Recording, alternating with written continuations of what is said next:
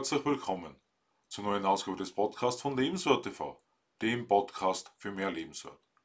Mein Name ist Stefan Josef und ich freue mich, dass du meinen Podcast hineinhörst, in dem wir heute über die vielfältigen Bereiche der Nachhaltigkeit sprechen und darüber, weshalb das Predigen einfacher ist als das Tun. Welche Bedeutung hat Nachhaltigkeit für dich? Lässt sich ein ausnahmslos nachhaltiges Leben überhaupt realisieren? Zu meiner Schulzeit waren unter anderem das Recyclingpapier und die FCKW-Spraydosen in aller Munde. Das Ozonloch war eines der brisanten Themen, weil sich die fehlende Schutzschicht schädlich auf die Menschenhaut auswirkt. Aus diesem und vielen weiteren natur- und ressourcenzerstörenden Umständen hat sich mittlerweile ein Hype für Nachhaltigkeit entwickelt, welcher für mich die Frage entfacht, wie vollkommen ist Nachhaltigkeit denn möglich? Über den rücksichtslosen und vernichtenden Umgang mit der Natur und verschiedenen natürlichen Ressourcen haben wir schon einige Male gesprochen. Besonders die Elektromobilität erntet eine argwöhnische Beurteilung. Genauso zeigt sich die Gewinnung von Baumaterialien sowie autarke Stromgewinnung. Laut Duden bedeutet Nachhaltigkeit Prinzip, nach dem nicht mehr verbraucht werden darf, als jemals nachwachsen, sich regenerieren, künftig wieder bereitgestellt werden kann.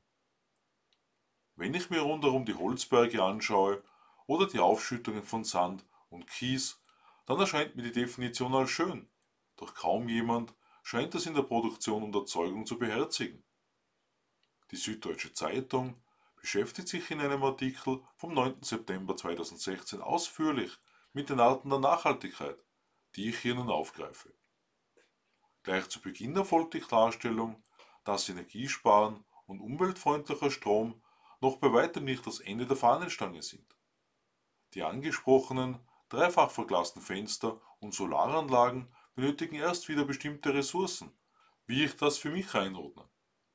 Teilen und weitergeben, dieser Appell richtet sich an alle Menschen.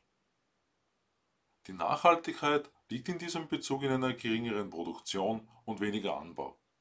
Bewirtschaften ist sicherlich besser als zupflastern. Der erwartete Effekt ist das Einsparen von CO2. Wie mir selbst auch schon häufig aufgefallen ist, wird lieber neu gebaut und dabei natürliche Fläche vernichtet, anstatt Flächen mit leerstehenden Gebäuden zu nutzen. Vielleicht lässt sich ein Abriss nicht vermeiden. Gleichzeitig kann alternativ langfristig wirkend eine Oase geschaffen werden. In Bremen hat der Rat für nachhaltige Entwicklung für die Nutzung des Alten sogar Auszeichnungen vergeben. Vieles dreht sich also um Bekleidung, Fahrzeuge, Gebäude und Wohnen. Wo und wie werden Bekleidung und Fahrzeuge hergestellt? Nachhaltig bedeutet ebenso, dass keine Menschen in der Produktion ausgebeutet werden. Oder eine spezielle Art der Nachhaltigkeit stellt die Verbindung von älteren Menschen als Wissensgeber für jüngere Menschen dar. Viele Unternehmen sind mit einem häufig selbstverschuldeten Wissensverlust konfrontiert. Vor allem nachhaltige und natürliche Bräuche werden durch zu wenig Förderung des Interesses verloren, obwohl diese hingegen Pharmaka und Chemie die bessere Alternative darstellen würden.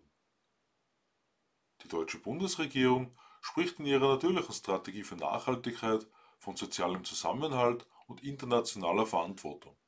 Hintergrund ist die nachhaltige Produktion, weil dazu ebenso gehört, eine faire Entlohnung zu bezahlen um genau der zuvor erwähnten Ausbeutung entgegenzuwirken. Der letzte angesprochene Punkt im Artikel ist die barrierefreie Bewegung in der Öffentlichkeit. Die Seite wheelmap.org soll rollstuhlgerechte Orte anzeigen. Aus meiner Sicht eine großartige Idee, da zahlreiche öffentliche Einrichtungen und Plätze in dieser Hinsicht zu wünschen übrig lassen. Eine kuriose Entdeckung machte ich einmal als Trainer und zwar ein geeignetes WC für beeinträchtigte Menschen, jedoch kein Lift dorthin. Nachhaltigkeit zieht also viel weitere Kreise, als wohl die meisten Menschen bis jetzt erkannt haben. Leben demnach alle Nachhaltigkeitspropheten tatsächlich vollkommene Nachhaltigkeit? Mit meinen Worten will ich niemanden persönlich angreifen. Dennoch ist das Leben von Nachhaltigkeit weitaus komplexer, als nach meinem Eindruck vermittelt wird. Und eine Frage stellt sich aus meinem Blickwinkel ohnehin. Wie leistbar ist Nachhaltigkeit?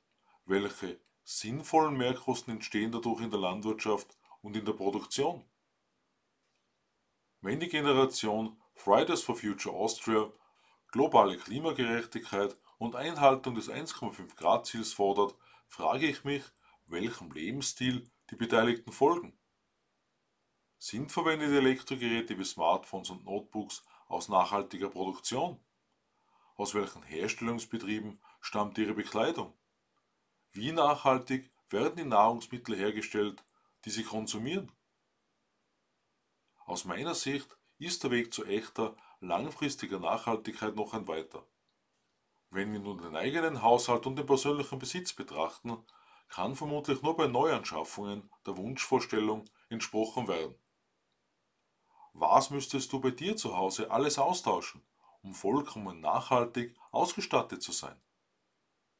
Ich freue mich auf den Abend meines Podcasts und lade dich ein, in meinen YouTube-Kanal Lebenswert TV hineinzuschauen. Ich wünsche dir eine nachhaltigkeitsbewusste Zeit. Alles Liebe, Stefan Josef.